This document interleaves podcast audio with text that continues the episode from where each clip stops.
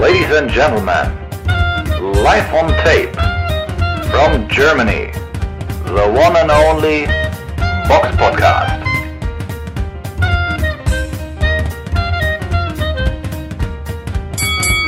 Hallo und herzlich willkommen zum Box Podcast Ausgabe 337. Es ist der 27.02.2022. Heute mit dabei der Eugen. Hallo. Und ich, der Robert. Heute nur kleine Runde. Aber wir beginnen wie immer mit dem Rückblick aufs vergangene Wochenende.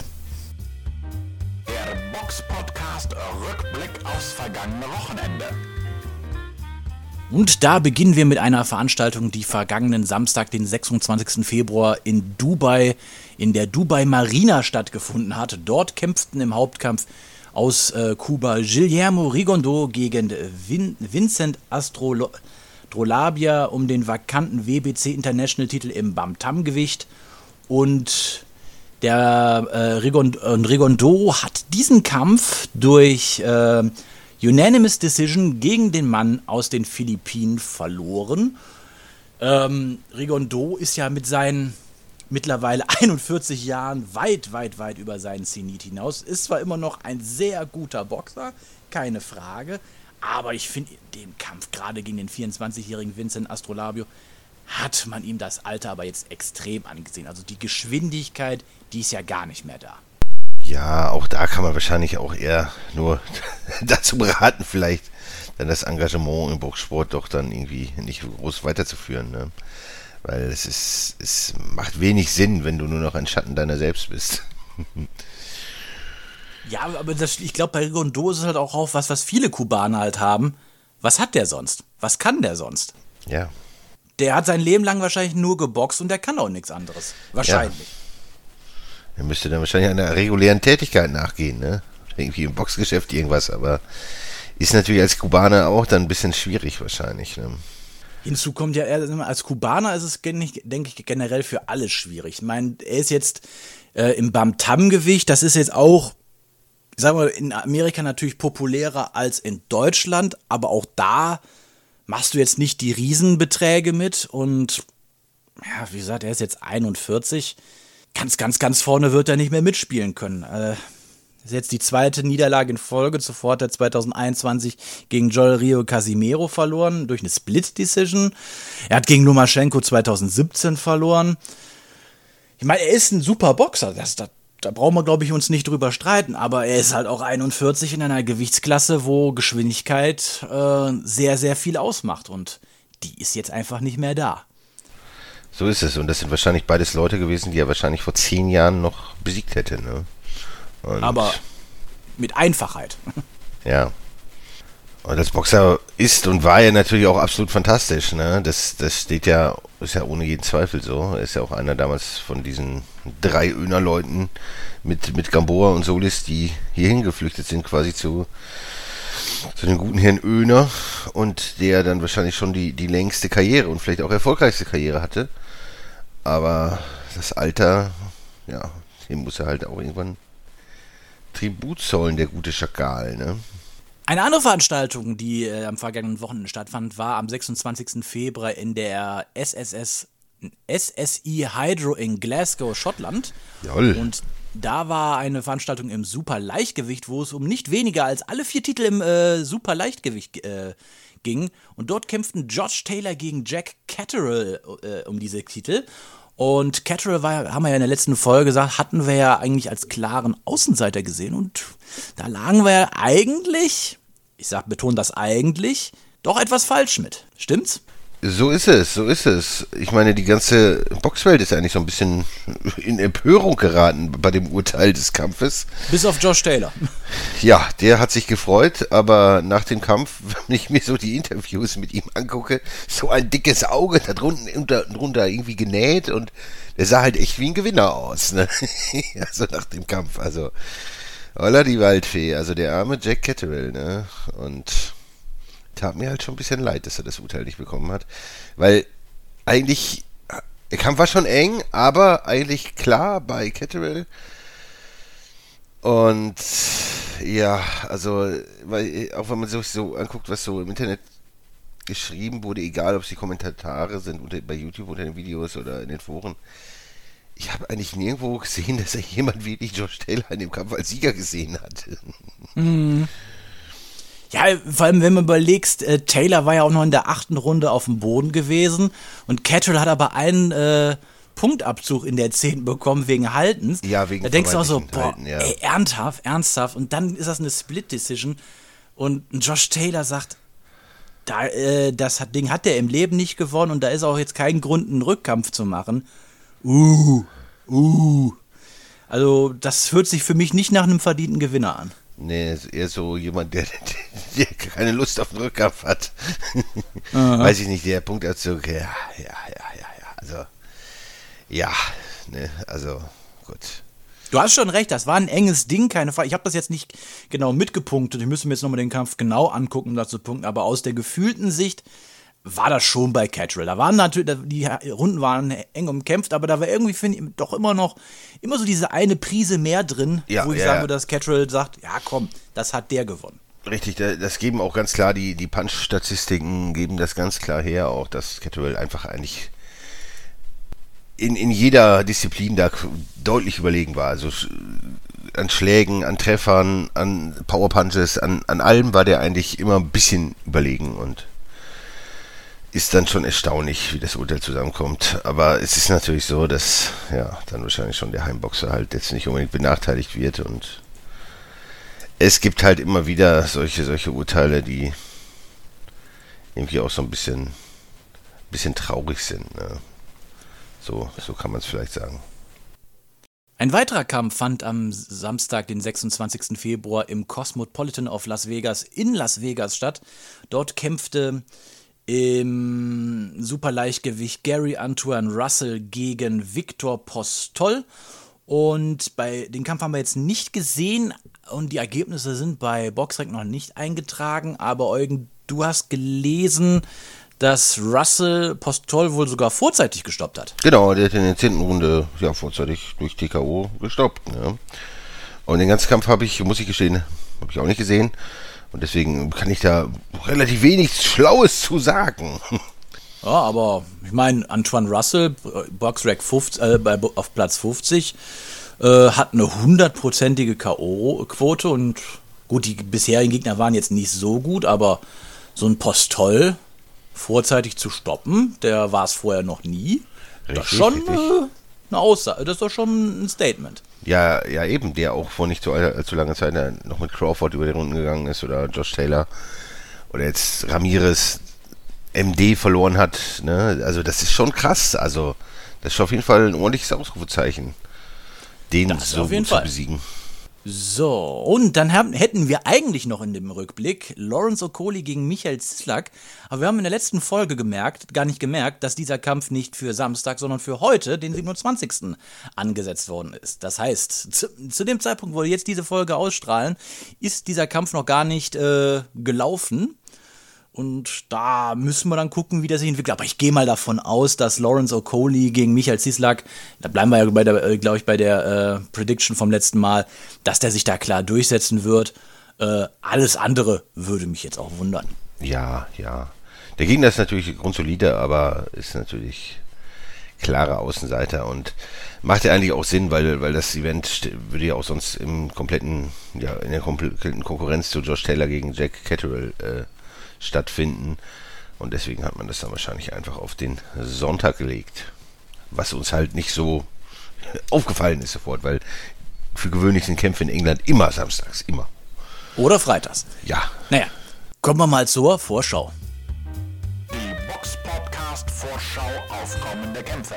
Dann hatten wir eine Veranstaltung an einem Freitag im Safe, in der Safe Mart Arena in Fresno, California, USA. Da ist eine Veranstaltung von Bob Arum und übertragen wird es in den USA auf ESPN Plus. Dort kämpfen im Super Leichtgewicht José Carlos Ramirez gegen José Petraza. Ähm, eine weitere Veranstaltung ist in Bayern. Dort kämpfen im der Gymnas im Sporthalle in Königsbrunn unter anderem Hanna Hansen gegen Katharina Vis Vistica. Boah, da bin ich gespannt drauf. Das ist ein Kampf. Also Katharina Vistica ist auf jeden Fall richtig gut. Ne? Die hat einen Kampf bisher gewinnen können. gegen, eine, gegen eine Debütantin im Nightclub Diamond in Lu- Lubuski. Und danach hat sie, also leider hat sie dann auch nochmal 18 Kämpfe verloren und 10 davon vorzeitig. Also das ist auch ein Kampf. Fantastisch, also unglaublich, also tolle Ansetzung. Ja, ansonsten kämpfen auch noch, vielleicht der, der bekannteste Name auf der Veranstaltung ist Emir Atamovic. Im Schwergewicht äh, kämpft dort gegen And Andras Chosmor, ein Mann mit 18 Siegen und 33 Niederlagen. Und noch bekannt, am bekanntesten dürfte da auch mit sein äh, Mohamed Soltbi im Schwergewicht. Der kämpft gegen Vlato Vjonic Tunic. Ähm, ja, alles im Gesamten sind das A-Siders und Aufbaukämpfe. Ich, wenn da jetzt in irgendeiner Form eine Niederlage bei den Heimboxern sein sollte, würde mich das schwer wundern. Oder es würde mich, ähm, oder es würde mir Fragen geben. Ja, also es ist, ist die übliche Laufkundschaft ne, in der Gegnerschaft. Also wenn man die rechte Seite bei Boxrec sich anschaut, viel Rot und Namen, die alle, sagen wir mal, vertraut klingen, dann, dann weiß man eigentlich schon Bescheid. Ne? Die sportlich größte Veranstaltung findet äh, nächste Woche Samstag, den 5. März, äh, im Pechanga, in der Pechanga Arena in San Diego statt. Da ist eine Veranstaltung von Eddie Hearn von Matchroom Boxing und übertragen wird die auf Panama RPC und auf The Zone. Und da kämpfen im Superfliegengewicht Roman González gegen Julio César Martinez im Superfliegengewicht. Das könnte eine interessante Ansetzung werden. Man muss halt immer gucken noch, wie viel hat Roman González, auch bekannt unter seinem Namen Chocolatito, denn noch so wirklich im Tank. Denn er ist ja jetzt mit 34 Jahren und im Superfliegen, das ist ja auch jetzt so ein Gewicht, ähm, was für Leute über 30 schon schwierig wird, finde ich. Ja.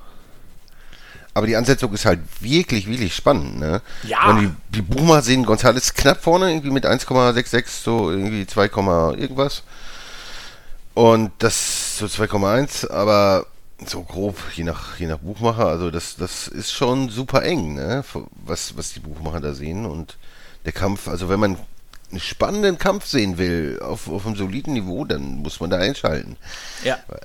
Weil das, das könnte doch schon sehr, sehr spektakulär werden. Spektakular, weil äh, Julio César Martinez auch noch aus Mexiko ist. Ja, ja, und in San Diego hast du ja auch viele Latinos und da, ja, das, das ist die ganze Verein, die ganze Veranstaltung ist ja doch relativ latinolastig. Und sonst vielleicht auch noch interessant, der Franzose Suleiman Sissoko, der auch äußerst, äußerst spektakulär ist oder gut anzusehen zumindest und, und, und auch sehr stark. Ist, ist wahrscheinlich auch noch auf der Veranstaltung. Also das ist insgesamt doch eine ganz, ganz nette Veranstaltung, die man sich auf jeden Fall gut, gut angucken kann. Ja, ist aber halt auch was für sonntags morgens, weil äh, Ja. San Diego ist neun Stunden in der Zeit zurück. Das heißt, also wenn das dann, ja, dürfte hier so um den Dreh 5, 5 Uhr könnte man sich das, glaube ich, angucken.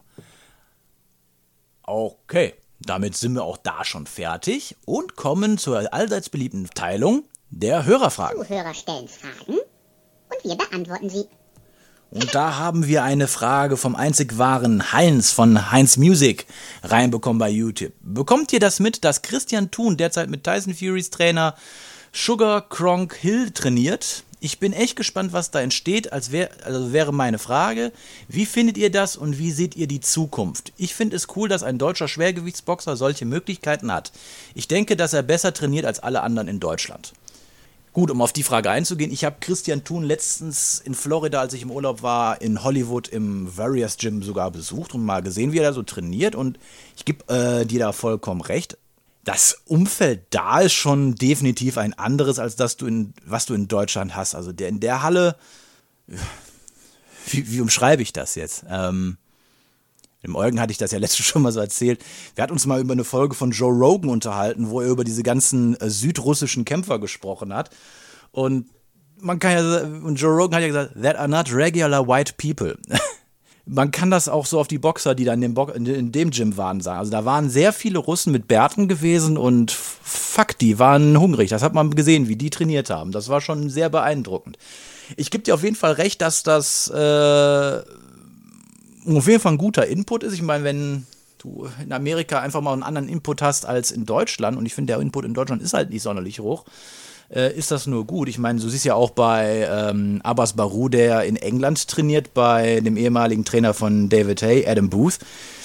Das ist ein, auf jeden Fall ein richtiger Impuls für die Zukunft, meinen Augen. Und wenn äh, Sugar Hill äh, als Head-Trainer sogar fungiert für Thun, ich sag mal so, Hill hat mit Leuten wie Stevenson etc. ja auch schon andere namhafte Boxer unter Vertrag gehabt. Der dürfte gut ausgelastet sein. Und wenn der aber dann sagt, den da trainiere ich, weil ich da drin Potenzial sehe, finde ich das sehr gut.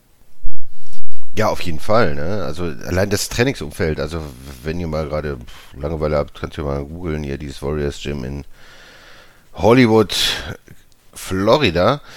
Dann ist das schon recht eindrucksvoll, wenn man sich so nur die Bilder ansieht, wer da alles so am Start ist und wie viel Qualität da trainiert. Tyson Fury, ähm, Shannon the Cannon Briggs, ähm, Big Baby Miller, Wladimir Klitschko, die waren alle da.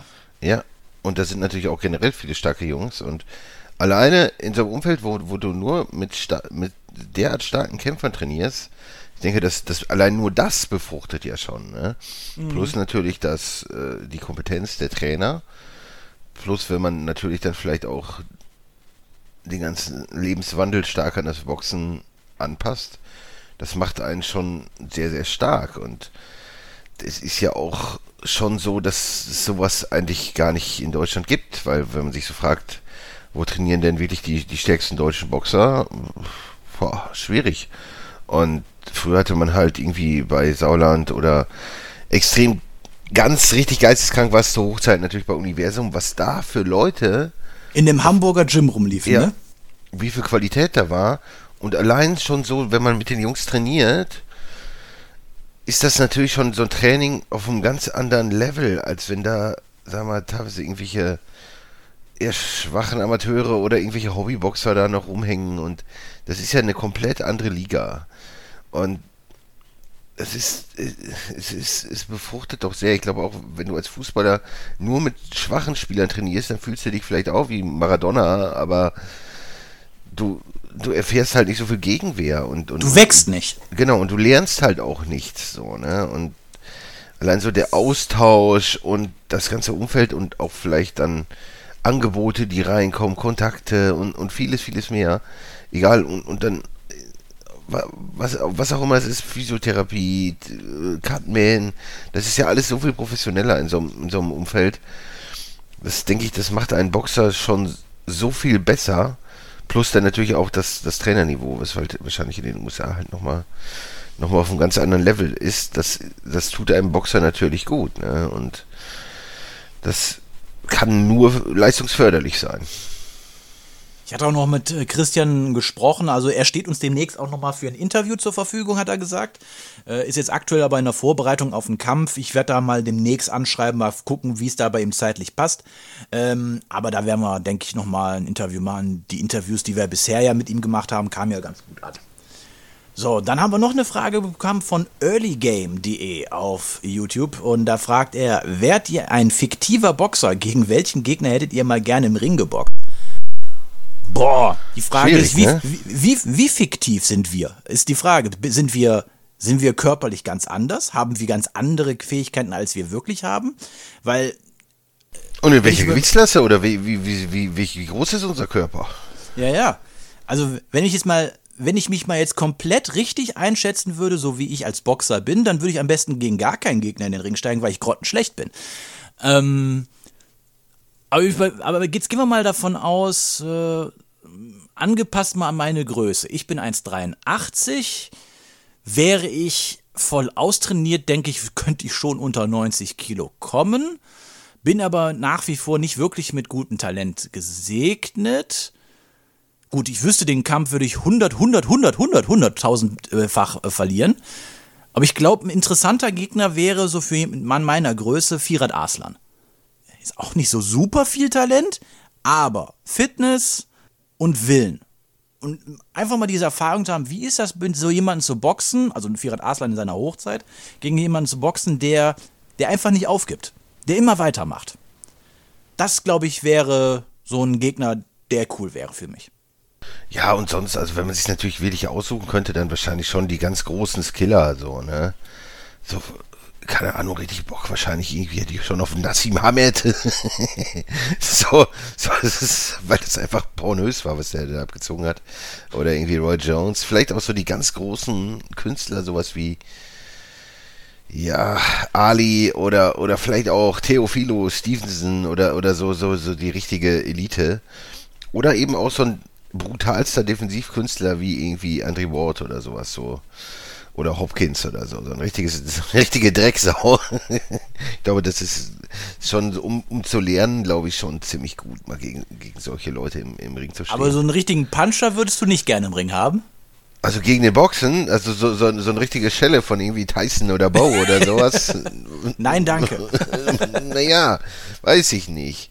Also gegen so Typen, wahrscheinlich so wie, wie, wie Bow oder so, hätte ich Tyson, der würde wahrscheinlich um Prime Tyson einen, einen drüber laufen und, und einfach nur zerstören oder so ein Bow. Selbst wenn du gut wärst und, und, und den hittest, keine Reaktion. Und er hittet noch härter zurück. Weiß ich nicht. Also ich glaube, solche Leute würde ich dann doch eher meiden. Ne? Also wahrscheinlich würde ich eher so gegen diese oder gegen diese Glass King Fraktion so so Enzo Macarinelli oder sowas oder so ein sowas. Den, den hauchst du einfach nur an und dann schwillt der schon zu. Ja. Aber schwierig, ne? Das, das kommt halt drauf, glaube ich, drauf an, was für ein Skill man so gesegnet ist, ne? Aber die Unterschiede sind halt schon so zwischen so, so Leuten, die halt, wie wir, die halt mal im Boxstimmen waren und, und richtigen Elite-Boxern, die, die könnten halt kaum größer sein, ne? Wahrscheinlich hier den normalen Bürohengst, der, der noch nie geboxt hat, den hauen wir auch so weg. Ich glaube, dass, dass das ein Problem wäre, aber die wirklich guten Leute, die Defensivskills, die, die, triffst du halt nicht. Oder vielleicht triffst du mal die Deckung oder sowas. Oder, oder sagen wir mal, oder vielleicht um das so zu behalten. Wir beide sind ja schon ein bisschen größer und ein bisschen schwerer, aber wahrscheinlich Lomaschenko würde uns wahrscheinlich nach Strich und Faden vermöbeln. Ja, jeder, jeder Profiboxer, ne? Wahrscheinlich auch vielleicht schon die eine oder andere Frau, die etwas schwerer, schwerer ist. Vielleicht so eine auch Christina schon, Hammer würde mich wahrscheinlich auch in, Bo in den Boden rammen. Ja, das wäre interessant, ne? Das wäre, das wäre. Danke, dass du das interessant findest. Nein, aber das wäre, das wäre so ein Vergleich, den man sicherlich, da weiß ich gar nicht, wie wir da aussehen würden. Das, das wäre aufgrund der einfach so viel mehr vorhandenen Kraft und zumindest wären wir in der Lage zu schlagen, im Gegensatz jetzt zu einem jemand, der noch nie irgendwie was gemacht hat, das, das wäre natürlich schon sehr interessant. Also, äh ja, aber hast, willst du mir sagen, dass du gegen eine Christina Hammer bestehen würdest, die allein schon über äh, erstmal, die ist 1,80 Meter groß, die wiegt 72 Kilo, die ist fit von oben bis unten. Ja, ja. Und die hat eine so sehr, sehr, sehr, sehr solide Boxtechnik. Die ist jetzt nicht die beste Boxerin der Welt, aber die macht das naja, schon professionell und da, das ist die richtig. steckt dich doch, die wird dich doch in, sorry, aber die wird dich doch in den Hut stecken. Im richtigen Kampf über zwölf Runden wäre es äußerst interessant. Weiß ich nicht, weil, weil der Zahlt Kraftvoll bitte auf unser PayPal-Konto ein, dass wir diesen Kampf organisieren können. Eugen gegen Christine Hammer im Februar 2024. Ja, weil ich glaube schon, dass, dass der Kraftvorteil und so sicherlich auf unserer Seite wäre. Ne? Nur natürlich vom Skill-Level das müsste man sehen. Aber schwierig, ne? Das, das, ich habe, da gibt es auch wenig Vergleiche, so was, was, was schwere Frauen angeht und dann gegen nicht ganz so gute Männer. Das, das ist, ist, weiß ich nicht. Ich würde schon denken, dass wir besser aussehen würden als der Herr Raab, aber. Raab ja. ist auch, ist, ist auch gegen, also eine, sorry, aber der wog was Mitte 80 gegen, was, was, was wog Halmich? 55, 60? Ja, irgendwie sowas. Ja, komm, aber na, das ist ja nochmal was anderes jetzt, wenn du jetzt dann äh, jemanden hast, der 72 bis 76 Kilo wiegt. Ja, ja, das ist schon, die, die ist schon Viech, ne? Also das ist schon ordentlich. Wie hieß denn nochmal diese eine da? Kannst du dich noch an diesen einen Kampf erinnern mit dieser, im, im, Schwergewicht der Frauen? Die eine war irgendwie fast zwei Meter groß und die andere hat diese in der ersten Runde aber kalt ausgenockt. Wie hieß die? Ben Wolf oder so? Ja, genau, Ann Wolf, die, da, die ja wirklich ja, wie ein Baum umgefallen ist. Das ist schon heftig, auch was für Hände Einer die der besten K.O.s ne? im Frauenboxen. Ja, übel. Ja, ich denke, so eine Ragusina wäre sicherlich möglich, ne? Aber das, das schon. Aber, aber jetzt so, so diese Elite schwer, keine Ahnung. Muss man sehen. Aber wie gesagt, interessante Frage. Aber ich glaube, es ist, ich, um zu lernen, wie gesagt, diese Defensivkünstler oder Leute mit extrem viel Skill, glaube ich, werden schon einfach, einfach um das mal zu erleben, glaube ich, würde ich mich für, auf jeden Fall für irgendwelche Elite-Boxer entscheiden, weil das, das, ich denke, da kann man nur lernen ne? und, und staunen, was die so können im Ring. Gott, ich würde allein, allein schon bei einem Firat Aslan würdest du schon lernen. Weil also erstmal damit umzugehen, wie, wie das ist, mit so jemandem zu boxen, der einfach immer da ist. Der immer nicht da, weggeht. genau, der immer auf dich drauf marschiert, ist in Doppeldeckung, den muss er auch erstmal hart treffen und so und beeindrucken. Äußerst schwierig. Mhm. Unangenehm. Kommen wir zu den Nachrichten. Die Box Podcast Nachrichten. Da haben wir einmal die Nachricht, dass Matchroom Boxing und Wasserman die äh, Purse Bid für Philipp Herkovic gegen Silai Zhang gewonnen haben. Ich kann mir, konnte mir gar nicht vorstellen, dass es da überhaupt zu einer Purse Bid kommt, weil pff, wer ist Silai Zhang? Wer, ja gut, der hat schon jetzt einen gewissen Promoter in sich, aber der, der Typ hat doch überhaupt keine Lobby.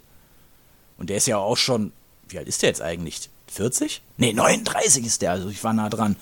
Und äh, ja, ganz ehrlich, ich kann mir jetzt nicht vorstellen, dass da jetzt irgendwie groß Geld investiert wird, aber Wasserman und Matchroom haben die Purse für sage und schreibe 650.000 gewonnen. Was jetzt auch nicht so viel ist, finde ich. Nee, nee. Aber ich bin mir relativ sicher, dass äh, Jegovic den Kampf gewinnen wird. Ja, Zang ist ja, also der ist jetzt nicht schlecht, aber der ist auch überschaubar. Ja. Ja, schon, schon grundsolide, eine relativ nette äh, Profikarriere. Aber auch da zuletzt sein, sein Draw gegen Jerry Forrest und so, das ist alles. Der ist ja auch kein schlechter Mann, keine Frage, aber, aber Jegovic sollte doch als Profi da schon ein relativ leichtes Spiel haben. Also ich Wenigstens schon. steht da jetzt endlich mal ein Gegner fest. Ich meine, ich Ja. habe selten jetzt im Boxen in den letzten Jahren erlebt, wo so viele Gegner in potenziell möglich wären für eine interessante Ansetzung und dann am Ende wird es Zilai Zhang. Naja, es ist wie es ist. Dann haben wir noch eine Nachricht, dass äh, Wasserman und Probellum eine Boxnacht am 19. März live äh, im Fernsehen veranstalten bei Sport 1. Ähm, das ist ja auch mal interessant, weil Sport 1 hat ja auch eine Zeit lang gar nichts mehr übertragen im Bereich Boxen. Und auf dieser Veranstaltung, die dann am 19. März stattfindet, tritt unter anderem Abbas Baru an, was gut ist. Der Mann muss beschäftigt werden. Äh, das ist ja so der Boxer in Deutschland in meinen Augen auch, der mit boxerisch das größte Potenzial zurzeit hat. Aber wenn der halt dem, einem großen Publikum nicht äh, gezeigt wird, kann man den auch nicht aufbauen. Richtig. Und Sophie Alisch äh, boxt auch mal wieder. Sophie Alisch war ja auch, boah, wie lange war die denn jetzt nicht mehr im Ring gewesen? Müsste ich jetzt mal direkt nachschauen. Äh, ba, ba, ba, ba. Sophie Alisch fällt mir in letzter Zeit ja in erster Linie nur dadurch auf, dass sie 1000 äh, Stories bei Instagram postet. Äh, der letzte Kampf war am 26.09.2020 gegen Edina Kiss gewesen in München. Und davor hat sie 2019 geboxt. Das heißt also in den letzten drei Jahren, also die letzten zwei Jahre hat sie gar nicht geboxt und dann in den letzten drei Jahren gerade mal zweimal. Das ist nicht viel. Und sie ist ja auch noch gar nicht so alt. Ähm, ja, auch die muss aktiv gehalten werden, wenn man dann den Leuten in Deutschland ja auch neue und frische Gesichter präsentieren will, weil man kann ja jetzt nicht nur auf die alten Recken setzen. Oder, oder siehst du das anders? Nein, nein. Es ist halt die Frage, ob, ob das die Kämpfe sind, die das, das Boxen braucht, oder ob das die Kämpfer sind, die, wo man irgendwie eine große Zukunft mit, mit hat. Ne? Also ich finde, Barabus ist super anzusehen, aber ob das so in der gemeinen Bevölkerung als spektakulär angesehen wird oder ob das gut ankommt, weiß ich nicht. Aber es ist auf jeden Fall schön zu sehen, dass Barabou wieder kämpft, auch im deutschen Fernsehen. Der Gegner ist natürlich, ja, jemand, wo er keine größeren Probleme mit haben sollte, ne? Aber es ist vollkommen okay. Und so viel Alish ist sicherlich grundsolide. Wie gut sie werden kann, ist schwer für mich ein, einzuschätzen. Aber mit dem richtigen Matchmaking und so ist es, äh, wäre im Titel ja kein Problem im Frauenboxen. Nur, ja, die Frage ist halt, kann das irgendwelche Begeisterungsschübe oder so auslösen? Das ist eine gute Frage. Aber Wichtig ist erstmal, dass die Leute den Leu äh, die, die Boxer den Leuten präsentiert werden. Alles weitere muss man dann, glaube ich, noch gucken. Eine weitere Meldung aus Deutschland, und da machen wir gleich, glaube ich, nochmal einen weiteren Schwenker auch zu einem Thema, der nicht ganz direkt mit dem Boxen zu tun hat, aber ich denke, das wird, äh, ich sag mal, ich glaube, es gibt gerade kein größeres Thema als das, ist das jetzt, ähm, also erstmal auf das Boxerische zu kommen. EC Box Promotion und SES Boxing verschieben die Hausgala. Sollte ja eigentlich jetzt eine, eine Veranstaltung stattfinden in Hamburg. Ähm, wo der ukrainische Schwergewichtler Igor Shewatsutski hätte boxen sollen.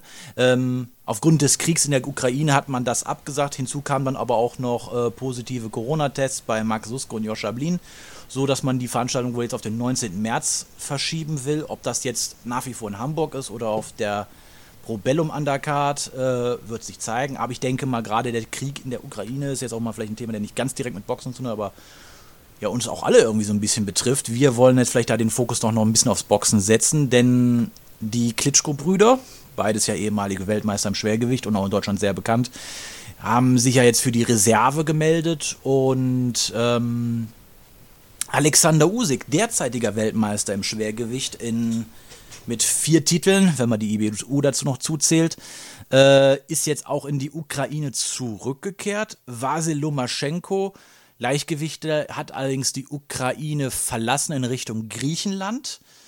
Um, ja, was heißt, weiß nicht, was glaubst du, was bedeutet dieser, der, der aktuell auch der Krieg vielleicht für diesen Sport? Ähm, Gerade mit Leuten wie Usyk oder Lomaschenko, der, die in der Weltspitze vorne mitspielen.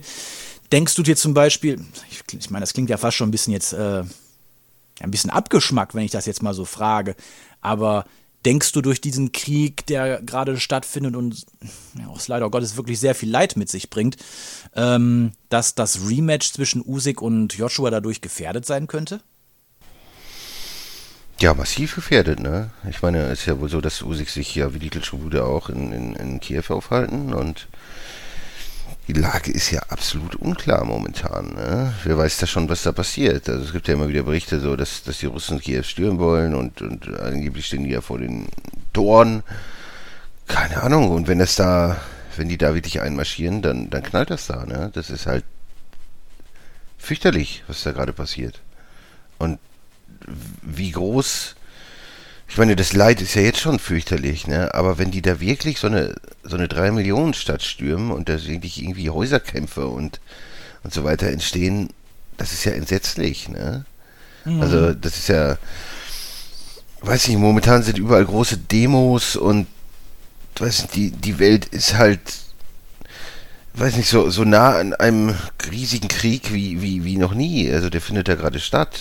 Da, da, da marschiert, die Russen marschieren einfach in die Ukraine ein, besetzen einfach ein fremdes Land und alter Schwede, also das hat, das hat, denke ich, auf den Sport wahrscheinlich schon enorme, enorme Einflüsse, so, sei es im Boxen, ukrainische, russische Boxer, die dann sicherlich wenig, weniger aktiv sind und ich weiß nicht, ob die Welt jetzt darauf wartet, irgendwie auch so ein Kampf eines Russen irgendwo in Amerika oder so, oder wie es da mit Usik weitergeht. Also das hat enorme Einflüsse, auch in anderen Sportbereichen.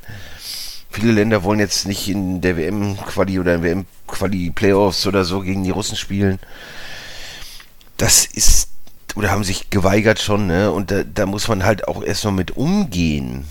Mhm. Und, und, und keine Ahnung, wie, wie man das alles dann plant und wie es macht. Also ich glaube, das hat schon, schon enorm Einfluss so, ne? Außerdem ist es ja auch krass, dass wir überhaupt ich meine, wir nehmen unseren Podcast hier weiter auf. Wir sitzen hier schön, weiß nicht, ist gerade irgendwie Fenster auf, ist warm draußen, ist alles gut, ich habe alles hier stehen.